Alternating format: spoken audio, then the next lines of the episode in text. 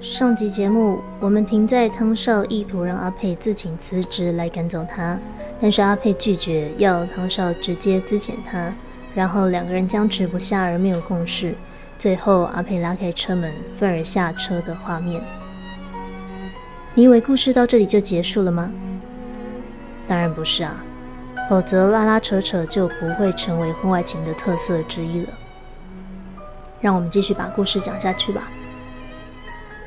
阿佩打开车门的那一瞬间，汤少近乎本能反应，一把将副驾驶座的门拉回来，像是要绑架阿佩一样。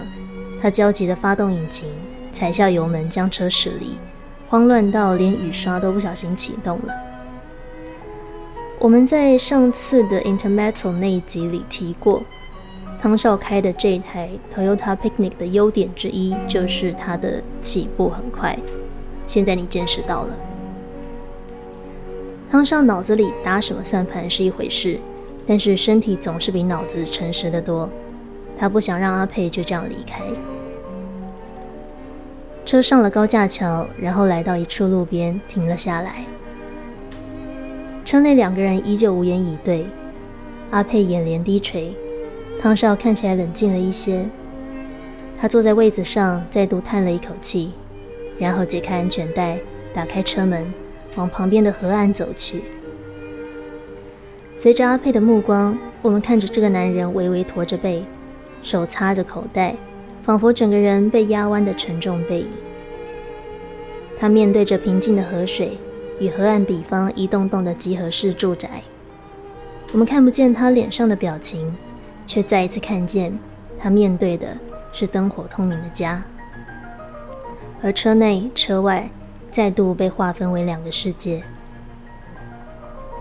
车内的阿佩一瞬不瞬地看着汤少的背影，水汽逐渐盈满他的眼眶，鼻酸从喉头冲了上来，任凭他怎么吞咽也压不下去。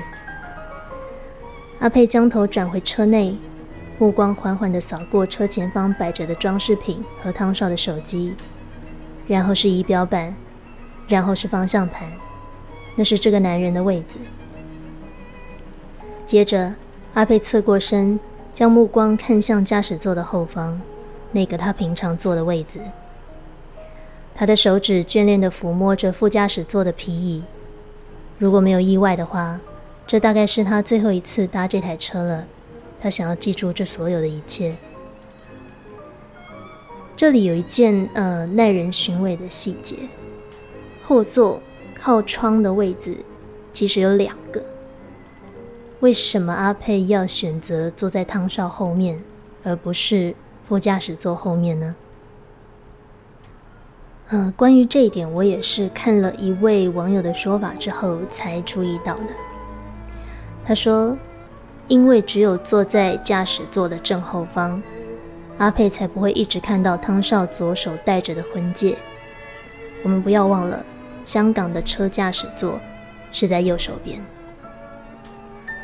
至于我想到的另外一个原因是，呃，如果你看画面，副驾驶座的正后方那个位置，哦，也就是小松平常坐的那个位置，它的安全带上面其实是有绑了一个 Hello Kitty 的安全带护套的。也就是说，这个画面已经暗示了我们，小松坐的那个位置，同时也是汤少年幼的女儿平常坐的地方。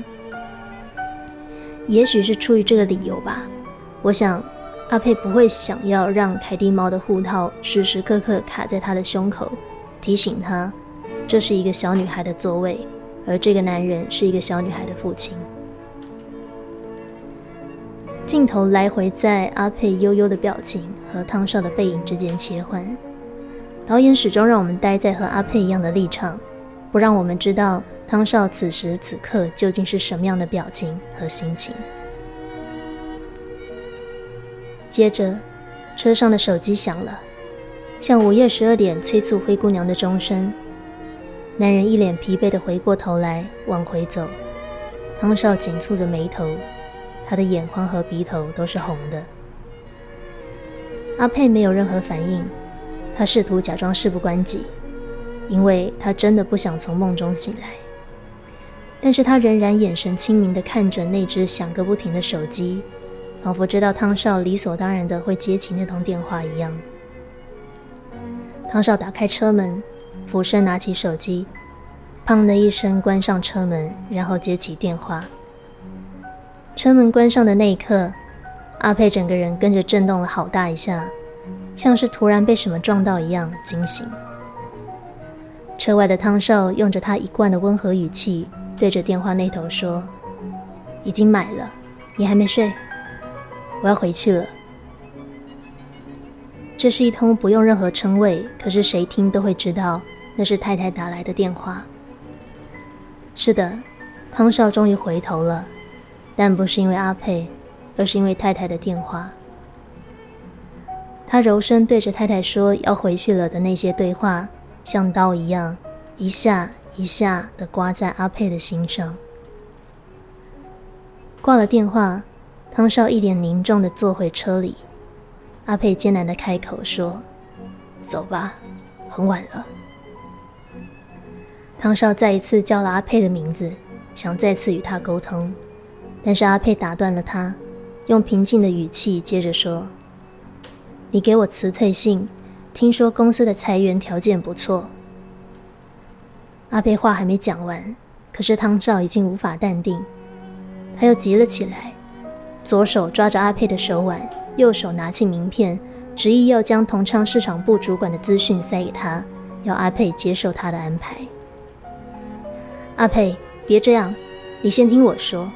你先拿着他的卡片，他一定请你的，你相信我。”汤少急切地说，“那边环境不错，有海景。”他停顿了一下，终于和阿佩四目交接，然后汤少用很轻很轻的，几乎快要听不到的声音，说出他在这一幕里最发自内心也最感性的四个字：“我想你好。”我想你好。听到这句话，阿佩的冷静、理性和独立都宕机了。他已经不知道应该要怎么反应了，只是一脸快哭出来的样子，愣愣地看着汤少。他既纯真又无辜的双眼，受伤地恳求着，眼底满是困惑、茫然和不解，像是找不到妈妈的小鹿一样楚楚可怜。汤少没办法面对这样的眼神。他别开眼，将目光低垂，但头没有转开。等他再度鼓起勇气看向阿佩的眼睛时，完蛋了，来不及了，他逃不掉了，因为这个女人的双眼依赖着他，渴求着他的垂怜。阿佩已经缴械投降，他再也收不住澎湃的情感，尽管他什么也没说，他的眼神却高喊着：“吻我，救我！”拜托！汤少再三堆砌，好不容易巩固的意志城墙终于瓦解了，他也迷惘了。所以你看吧，前头他这么努力回避阿佩的眼神是对的，因为那是梅杜莎的双眸，一眼瞬间，你只能原地石化，任凭情感宰制你了。别怀疑。这就是这整出电影里面最激情也最高潮的一幕。呃，当年《亲密》这部电影在中港台地区的票房并不好，我想正是因为不少粗神经的观众们抱着着看爱情片的期待或爱情动作片的期待，来却错愕的发现这一幕竟然就是整部电影最激情的时刻。对，男女主角从头到尾都没有拥抱。爱抚、舌吻，也没有床上激战，他们只有纠结的停在这个将吻未吻的瞬间，因此观众大失所望，说这电影叫什么亲密啊，根本一点都不亲密。然而，如果你是一个纤细敏感的观影者，你几乎可以在这一幕听见汤勺的理智线整条像是紧绷的吉他弦一样啪的断掉，他几乎弃守了他的马其顿防线。他几乎就要和魔鬼签下交换灵魂的契约，因为此刻，他只想要不顾一切的回应眼前这个让他心疼不已的恳求他的温柔的女人。你知道我在最愤世嫉俗的那个阶段，曾经很不屑的想着，那些自信满满、坚称我是个正直并且怕麻烦的人，所以我是绝对不会出轨的的男人，还有那些一脸嫌弃的说着只有色欲熏心、管不住小头的男人，跟不要脸、脖子还有没节操的女人才会去搞婚外情，这些人根本不懂自律的女人。他们这辈子大概都过得太平顺，过太爽，爽到没有经历过这种人性、道德和欲望挣扎不已的时刻吧？真是笑死人了！一辈子没有见过魔鬼的人，到底哪来的自信，认为自己很道德、很高尚、很自律呢？就像一辈子都不会开车的人，当然不会出车祸撞死人；而一辈子连性欲都没有过的人，当然也不会去性骚扰或性侵别人，不是吗？我曾经碰过一个原配太太，用非常骄傲且不以为然的语气说：“我太了解我先生了，以他的个性，绝对不可能背叛我出轨。他哪来那个狗胆？”我在旁边听到，忍不住在心里呵呵两声，因为不好意思哦，我恰巧知道你先生的出轨对象是谁，而且还不止一个。我真的实在很想说，那个这位太太，你也太瞧不起你先生了吧？你也太看得起你自己了吧？当你日后某一天错的发现，天啊，我先生怎么会出轨，还有小三多年，而感到难以置信、无法消化的时候，别忘了，在多年前的今天，你早就已经对你先生真实的样貌否定，而且视而不见，然后一厢情愿的期待他要是，并且也只能是你心中幻想的那个样子。所以你有什么好意外、好嚷嚷？天啊，他怎么会是这样子的人呢？有些先生出轨之后，自己也和别人谈了婚外情的朋友就会坦诚，起初他非常不了解先生的背叛，也无法原谅先生对他所造成的伤害。可是当他自己也出轨，也在别的男人或女人身上得到那种被懂的、被呵护的、相知相惜的爱时，很吊诡的。他终于能够理解跟原谅当年无法抗拒诱惑的先生了，因为碰到相同的情况时，这位太太同样难以抵挡魔鬼的邀请。这种因为相似的经历，所以终于懂得对方的经验，反而让太太和先生变得亲近了起来，甚至能进一步坦诚彼此当时出轨时的各种想法和心情。所以怎么说呢？从电影开头到目前为止。汤少和阿佩的种种反应和行为，你说他们谁不是用力地拉住了自己的道德底线，尽力想避免这一段地下情走火入魔呢？他们试了又试，冷静再冷静，忍耐再忍耐，失败再失败。这种来回拉扯的折磨，考验着人的意志力，几乎磨到他们两个情绪和精神都濒临崩溃的边缘。但他们仍然试图振作起来。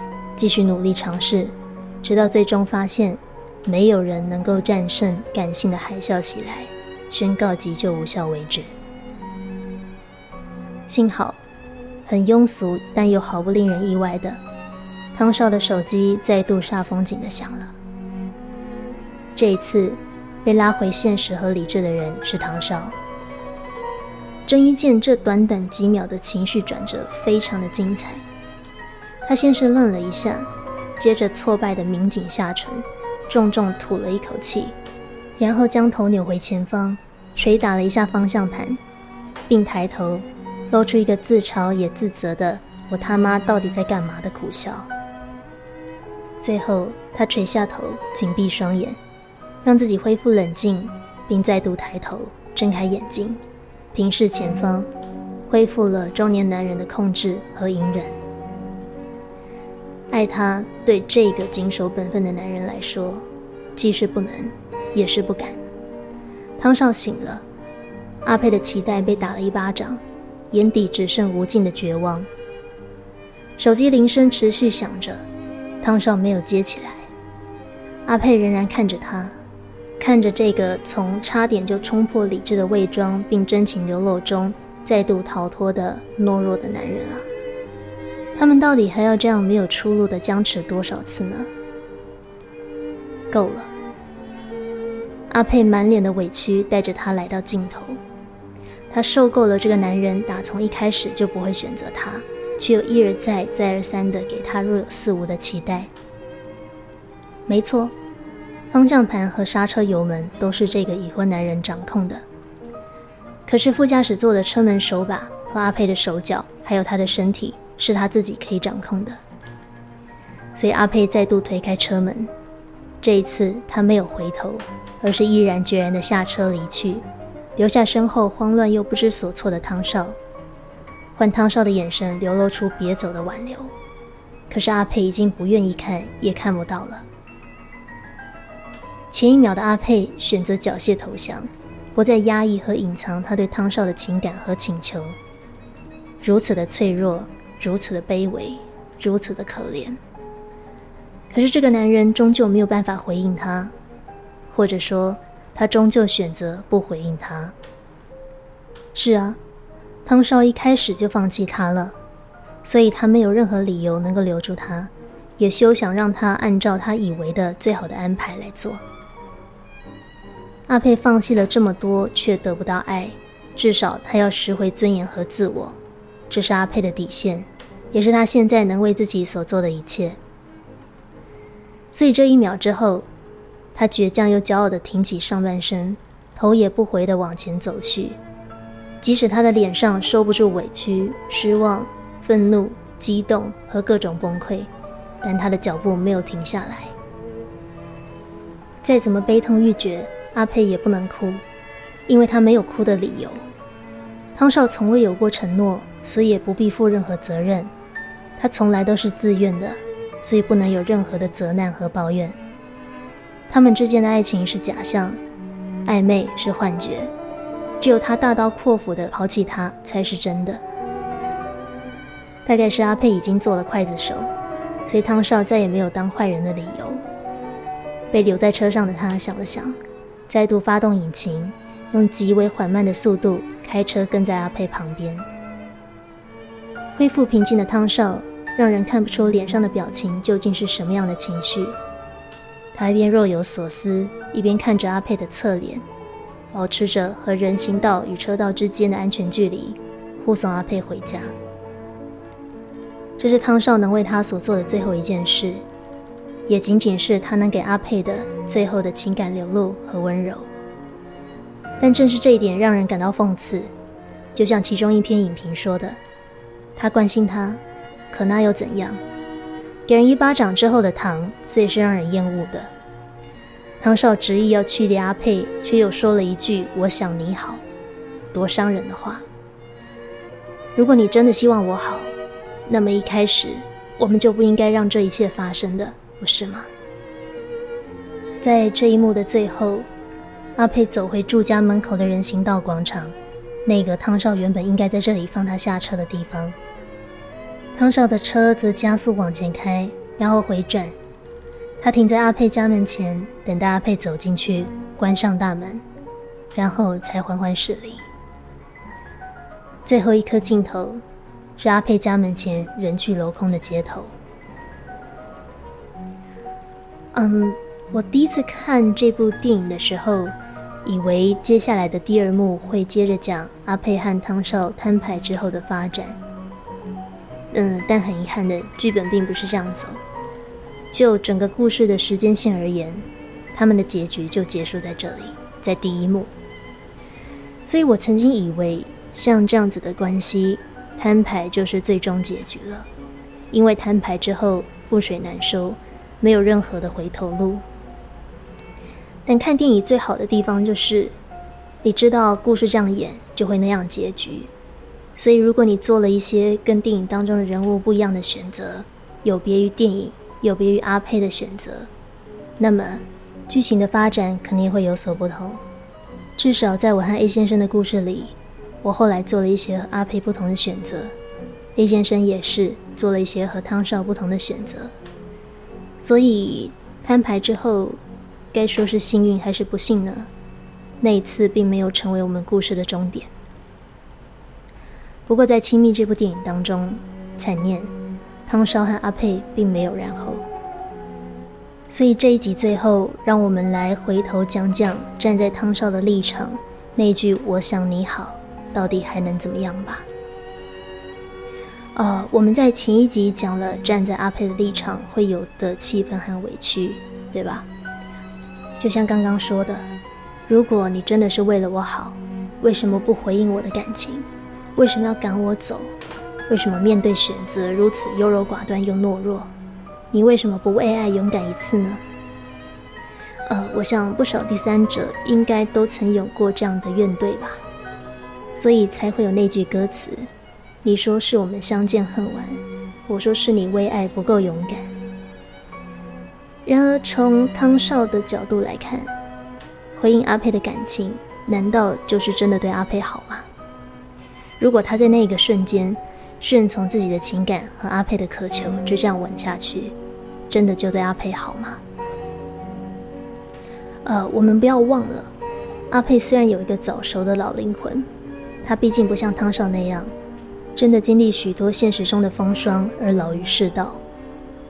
作为阿佩的主管，作为在职场跟商场打滚十几年，也年长阿佩十几岁的汤少，他会看见的未来，考量的范畴，肯定也和阿佩不同。呃，我当年作为菜鸟阿佩。处在我和 A 先生的矛盾角力当中的时候，我的确满脑子想的都是，这是个自私的伤人的男人，他只顾着保全他自己的周全，事到危急关头就将我牺牲打，完全不顾我的感受和需求。嗯，可是几年之后，当我已经离那一段摊牌、撕裂、分离的剧痛有一点距离之后，当我年纪也。小长了一点之后，我开始有一些余裕，可以站在他的立场，假想如果我是他，面对同样的情况时，我会有哪些想法和做法。而我必须老实说，我会做出的决定和选择，其实跟他不会有太大的不同。如果我是真心想对眼前这个女孩好的话，汤上那句“我想你好”背后。有哪一些他难以对阿佩启齿解释、百转千回的考量呢？以下请容我用第一人称的方式，试着这样揣摩看看他的心情吧。我想你好。作为年纪比较长、社会经验比较多的那一方，我有责任替我们踩下刹车，让事情停在不会对我们造成难以磨灭的伤害的那条线之前。即使我自己也情难自抑，要费尽力气才能克制住我的感性和冲动。如果我就这样顺势吻下去，甚至之后让情况更进一步发展，那么我就真的让你坐实了小三这个位子了。因为珍惜你、重视你、喜欢你，我不想要委屈你待在那个位子上，也不想要看到日后万一东窗事发。小三这个标签将一辈子都贴在你身上，难以洗刷的未来，更不希望你的职业发展和人生就这样毁了，或有污点，只因为我们在这个当下顺从了一时的欲望。你还年轻，也许还看不到那么远，但我在江湖打滚这么多年，有多少人因为婚外情身败名裂，或从此成为众人茶余饭后的笑话，我看得太多了。我不想要看到这些难堪发生在你和我身上。我尤其舍不得看见明明善良克制的你，被别人说成那么难听，然后我还不能帮你辩解，不能挺身保护你。况且，我想我们都不是那种自我中心、不为他人设想、可以全然享受满足私欲的类型。如果我真的让你成为情妇，以你的精明、细心和体贴。你难道真的能扛住对我太太、孩子或家庭的罪恶感，而不会被他侵蚀殆尽吗？就算我们足够幸运，这段地下情从头到尾都没有被揭发，难道你的罪恶感、我的罪恶感，我们每天活在不见天日的苟且底下，偷偷摸摸、躲躲藏藏，最终不会仍然让这段关系无以为继吗？要这样压抑、充满压力的爱？我们能撑多久，又能演多久？与其歹戏拖棚到最终收拾不了，不如现在就停损。我们付出的代价都会小得多。所以，尽管拒绝你、推开你会让你受伤不已，我也宁愿选择这样伤害你。就算你恨我或一辈子不谅解我也没关系，至少由我来伤害你，伤害你的方式和力道都是我可以控制的。如果我们真的卷入一段真正的世人可以明确指认的婚外情，我害怕之后周遭人的耳语和社会舆论会毫无分寸的像流弹一样，将你伤得体无完肤。很抱歉，不管我现在喜不喜欢，愿不愿意，当初我的承诺都已经给了别人，并且选择继续过这样的生活，所以我没有办法给你更多了。就算我对你抱有比我所能给予的更多，也更复杂，甚至连我自己都还搞不清楚那究竟是什么的感情。就先假设它是爱吧。既然无法给出承诺的爱。至少让我用更好的物质生活来弥补你。同昌那边的工作机会我都打点过了，你那么能干，未来前途一片光明，你应该去那里升迁，开始当主管。那里福利好，有医疗保险，可以分红，而且办公室还有海景，主管也是我的熟人，是我能信得过的，能够好好照顾你的人。这是我所能给你的最好的东西了。所以拜托，请你接受吧，请让我以此来弥补对你的亏欠，不要拒绝我，不要让我觉得自己除了狠心伤害你、将你推开之外，什么都没能给你。尽管骂我逃避和懦弱吧，我并不奢望年轻又单身的你会理解，有家庭有孩子的父母注定会成为胆小懦弱的人，因为正是懦弱。正是没有勇气回应外在的诱惑，正是没有勇气追逐个人欲望的满足，让我们得以保护好这个家。在我真的变得危险和自私起来之前，在我终于失去理智，用尽力气，放弃道德和克制，只顾满足自己的欲望而将你拖入地狱之前，我想，遗憾永远好过后悔。所以冷酷的拒绝你。将你推开，驱离我身边，硬着头皮当坏人伤害你，就是我能给你的最后的温柔。尽管站在擦枪走火面前，我也是第一次，也同样和你感到陌生、恐慌、不知所措，毫无从容可言。但是事情该怎么做就怎么做，这一点我还是清楚的。那条刹车线该踩在哪里？待我比你多活了一点点所赐，我还是清楚的。当一个成熟的、负责的、还残存理性的大人，做一个两全相害取其轻的困难决定，确保你多年以后不会因为现在的年少轻狂而后悔，是我能为我们做的最好的选择。如果我是唐少。这些就是我对阿佩说不出口的真心话。我想说的是，如果情妇能有一小段时间，不要单溺在情绪和受伤之中；如果他可以跳开自己的委屈和难过，将自己换到对方的位置感受一下，其实并不难理解对方的各种考量和有苦难言。讲的难听一点了，如果汤少真的是个自私的人渣。只顾满足自己的欲望，而不顾他人死活，不顾阿佩的立场和感受。他大可直接回应阿佩的索吻，利用阿佩的脆弱，和他做尽各种他想做的事情。反正我有的是绝对的社会优势，可以确保自己不受亏损，甚至我还可以假装无辜赖账，说是他自己贴上来的。所以面对邀请，我何必客气？如果汤少对阿佩只是纯粹的情欲，他大可以在泄欲之后，将阿佩当成垃圾一样，跟用完的保险套一起丢掉。他何必让自己这么折磨、痛苦挣扎？何必一路上心神不宁到闯红灯？何必在阿佩都已经准备离开时，飙车强行掳走他，却又转身背对他，逃离他，只能独自面对着河面，红了眼眶。正是因为汤少对阿佩有感情，所以他慎重、郑重的思考。到底应该怎么处理这个棘手的难题比较好？如果真的要不伤害阿佩，汤少大概只有先离开婚姻，然后再考虑他阿佩之后要怎么样了。换句话说，只要汤少没有离开婚姻，他跟阿佩不管是搞暧昧、在一起，还是推开他，其实都是伤害，只是伤阿佩的面相不同而已。所以他得选择一个最恰当的方式来伤害阿佩。某种程度，没有结果的结果，对他们来说才是最好的结果。只是关系结束，人离开，不代表心就会跟着离开。你说汤少难道就不受伤吗？怎么可能？他也是血肉做的，有感觉的人哎。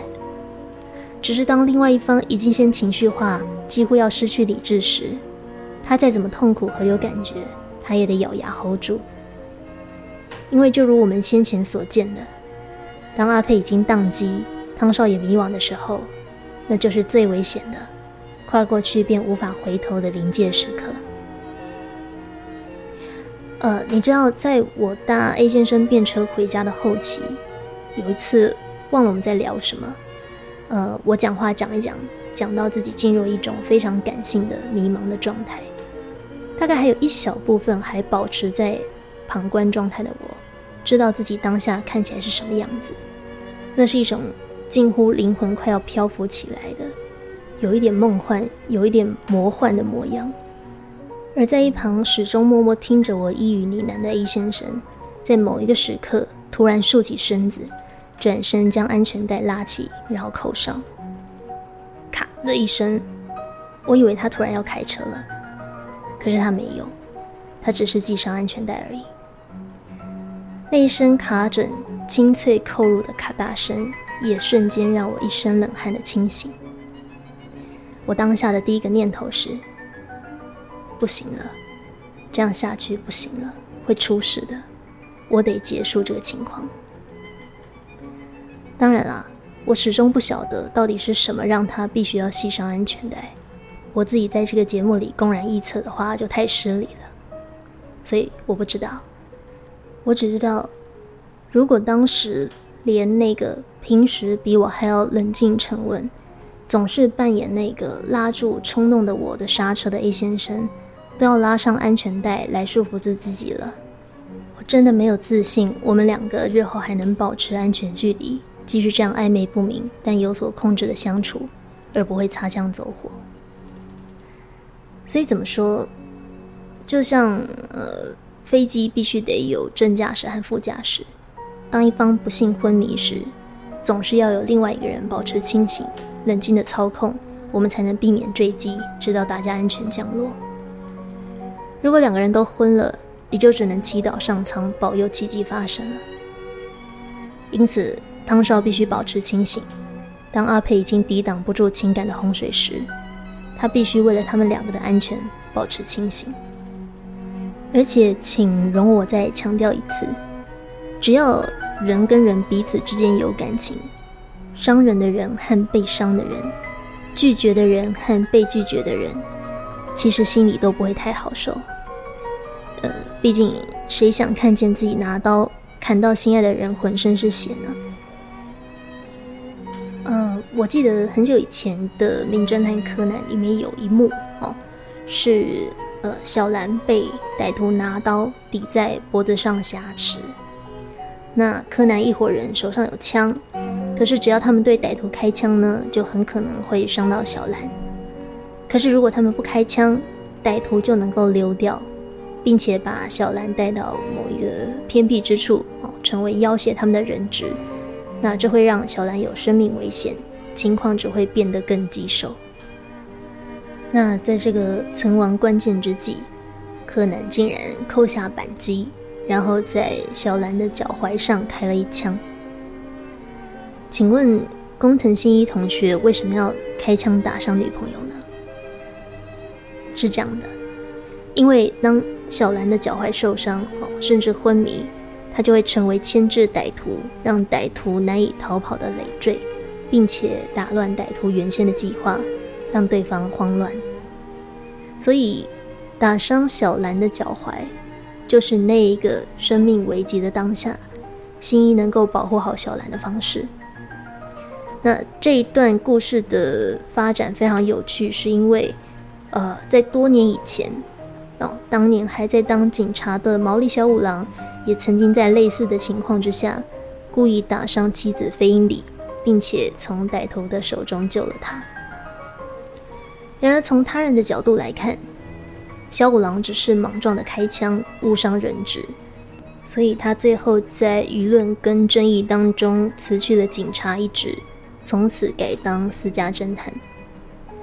而小兰是一直到自己作为人质之后，才明白这一段他不愿意回忆的伤痛往事，原来是父亲对母亲的爱与牺牲。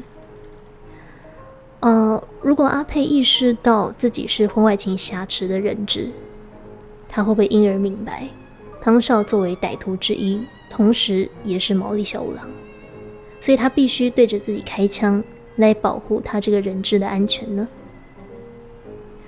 啊，我是在和 A 先生第一次告别，或说摊牌之前，看了《亲密》这部电影的，所以呃，该说信或不信呢，我看懂汤少这个操作了，所以我决定自己朝自己的脚踝上面开那一枪。摊牌那天晚上，我一如既往的走去找 A 先生，他以为我要下班了。所以准备要走，但我说等等，我有事要跟你说。我说，我觉得我最近好像周楚。他问我为什么，然后我就随便扯了两个我作为周楚除害的例子。我猜他大概知道我要讲什么了，但是他还是问我，那第三害呢？我给了他一个残忍的苦笑，然后把手上的诀别书递给他。我说，我要来除我自己了。嗯，我是这样想的：，与其把枪给他，让他打伤我的脚踝，我自己开枪不是更好吗？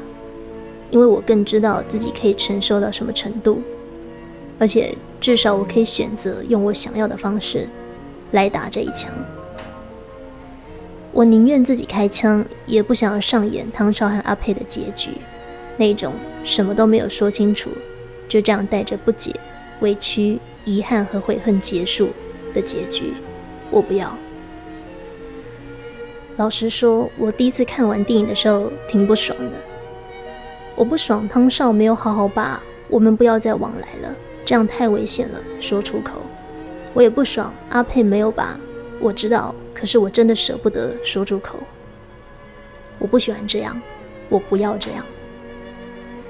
所以我选择当着 A 先生的面把这两句都说了，至少我可以确定，我之后要消化的漫长伤痛里面，只会有遗憾，不会有后悔。当然了，要说我这样做有什么值得检讨的地方，大概就是我把两个人的台词都抢走了。因为出于我当时对 A 先生是否会给我回应这件事没有任何的信任跟期待可言，因此他当下只说了两句话，一句是“我尊重你的选择”，另外一句是“这封信是要留给我底稿的吗？”开什么玩笑？怎么可能留给你底稿？你以为这是奖状还证书可以回家裱框啊？，Anyway。呃，所以当几年后我必须要开第二枪的时候，我稍微修正了做法。呃，我在开枪之前留了蛮长一段酝酿期，还有我在开完枪之后留下了一点，嗯，你要说最后一口气嘛，交代遗言的时间也可以啦。总之，我留下了一些可以对话的时间和空间。呃。那我只能说呢，这个二点零版的收尾品质比第一次好太多了。我猜大概也是因为这样，呃，我的内心不需要再有第三次了吧。Anyway，呃，最后来说说汤少最后开车护送阿佩回家的举动吧。呃，这一段呢，我在刚开始看的时候颇不以为然的。但是后来几次看，嗯，觉得还是挺感人的啦。呃，当初觉得不以为然的原因是，我觉得汤少既然都已经打定主意要把阿佩赶走了，何必后来还多此一举，对对方表现出这种守护跟依依不舍呢？道理你们还要这样十八相送送多久？烦死了。呃，但感人的点是，我后来看懂了。呃，重点不是汤少对阿佩做了看似体贴，但根本不是阿佩想要的事情，而是这个男人终于面对自己的真实心情，为他自己做了一件他真正想做的事，即使这只是一件很小很小的事情。即使这只是汤少单方面的自我满足也无妨，至少他不再是那个把所有人生选择都赖账到婚姻和家庭上头，宣称没办法，我也不愿意的男人。呃，可以配合阿佩的脚步慢慢开车送他回家，是唐少的自由意志的象征。嗯。我认识一些曾经出轨但是安全下装，然后现在仍然还处在婚姻当中的人们。呃，对于这一段他们本该紧闭双唇、待进棺材里的秘密恋情，他们各自有自己象征性的纪念方式。有的人选择把故事写成一本小说，然后锁在电脑茫茫大海档案夹当中的其中一个。那有人用很隐晦的方式，把那个故事和那个人揉进他的工作专案里面。有的人给对方写了一封极私密的信，然后找了一个树洞，像《花样年华》里的周慕云一样，把他不能当面对对方说的话埋进树洞里。当然啦，呃，作为命理师，我有蛮多这样子的机会。碰到有过类似生命历程的客人，哦，用他们的立场口述故事，呃，听见他们争执的、复杂的、充满矛盾的、难以用言语表述的心情。有时候我会觉得，呃，自己作为命理师或旁观者何其幸运，可以听见这些已婚男人、已婚女人。对于这段婚外情和他的情人的真实心情，因为对那个当事第三者来说，他很可能一辈子都没有办法听到这些他最想听到的心情，就如同我不会从 A 先生那里得知他对我的看法一样。可是作为一个全然的局外人，我却很轻易的就得到了这些心声、这些心情，何其奢侈！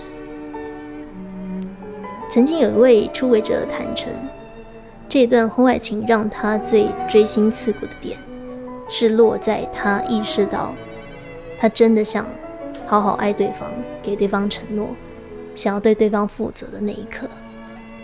因为那意味着他动了真情，并同时意味着他办不到。他说，那一刻是暧昧的结束，跟爱情的开始。也是他所有痛苦的开始。即使他和对方的实际互动仍然保持着模糊不清的暧昧与调情，但在他心里，这份感情已经变质成爱情，而从此彻底不同了。呃，对方用略带哽咽的沙哑声音说：“就算已经事过境迁多年，当他终于可以把这些心情讲出来时。”他很压抑，自己还是激动不已，深受震动。可是他不懂，到底为什么会这样？都已经这么多年了。我说，可能是因为你终于自由了吧。当你把这些故事讲出来的那一瞬间，当你把这些心情、这些不可以说的秘密讲出来的那一瞬间，你终于把那个缺了一角的圆给画完了。从完形心理学的角度来说，这位出轨男士的故事也好，或周慕云的吴哥窟树洞也好，汤少的开车护送也好，这些充满仪式感但看起来很无谓的行动，对一段以遗憾和残缺告终的爱情来说是非常重要的，因为这些仪式可以把人心当中残缺一角的圆给补满、画完。也唯有如此，人才不会一直深陷在回忆和过去当中，而无法继续让生命前进。所以，就算你们不能在一起，你还是得根据你的自由意志和渴望。在有限的范围内，最大程度的将你想做的事情完成，把你想说的话说完。这就是你逃脱、舍不得、放不下，乃至成瘾无法自拔的黑洞的最好方法。某种程度，我会说，汤少护送阿佩最后一程，正是让他之后可以好好回家的推理。不过，很抱歉的是。现实总会残酷的打脸电影的梦境。呃，在我这个实际按图索骥到了香港，实际走访沙田，去到阿佩所住的那一片集合住宅，哦，电影当中出现的那一片集合住宅，新庭轩，还有呃汤少飙车来到河岸发呆的翠榕桥之后，很遗憾的，我发现。汤少是不可能从翠榕桥一路开车护送阿佩回家的，啊，因为翠榕桥的左侧是人车分道的，行人只能走地下道过河，而车只能开桥过河，并且在过了河之后的那条马路，也就是往阿佩家的路上。行人依旧不得跨越马路，只能走地下道通行。然后呢，车会被逼上旁边的快速道路，就是你非得开到时速八十公里，直到沙田市中心的匝道才能下来。换句话说，现实当中的汤少和阿佩，他们在河岸就得分开了，因为沙田道路设计没办法让他们这么浪漫的十八相送。那另外一个残酷的现实是，阿佩的家这个新庭轩是一个啊，只要过个马路，不到一分钟的脚程就能到沙田最大的地铁站第一城站的地点。那第一城站连接着屯马线，只要转两次车就可以到阿佩和汤少上班的地方，也就是。香港岛的呃海洋公园道附近，所以如果要说阿佩住的地方离公司太偏远，有充分合理且正当的理由当汤少的便车上下班，嗯，sorry，其实说不过去，因为从公司到阿佩家，如果不塞车的话，开车只要半小时，但是下班时间很难不塞车。而搭地铁不过四十五分钟，并且阿佩一下地铁就到家了，方便的很。呃，你看哦，阿佩到家的时间差不多是晚上九点半到十点之间，可是香港的地铁末班车可是开到快凌晨一点才收班，所以这是不是更坐实了阿佩搭唐少的车下班是两个人别有用心，但是理由坚强的借口呢？至少，我想应该很难说服太太吧。又或者，也许我们该说，呃，醉翁之意不在酒，本来就是婚外情的必然吧。好啦，我们终于把电影的第一幕讲完了。哦，没想到光讲电影的第一幕就讲了两集的分量。呃，不过可以讲到这么细节的部分，我自己是觉得还蛮过瘾的啦。那也希望你觉得这样做还蛮有趣的。嗯，下一集我们要进入电影的第二幕，也就是回溯到汤少和阿佩摊牌的一个星期前的故事。呃，至于为什么导演没有选择把故事往后讲，而是选择一路回溯呢？我们也会顺着节目的进行，慢慢的解开这个疑问。最后，祝你有个宁静的夜晚。我们下一集见，晚安。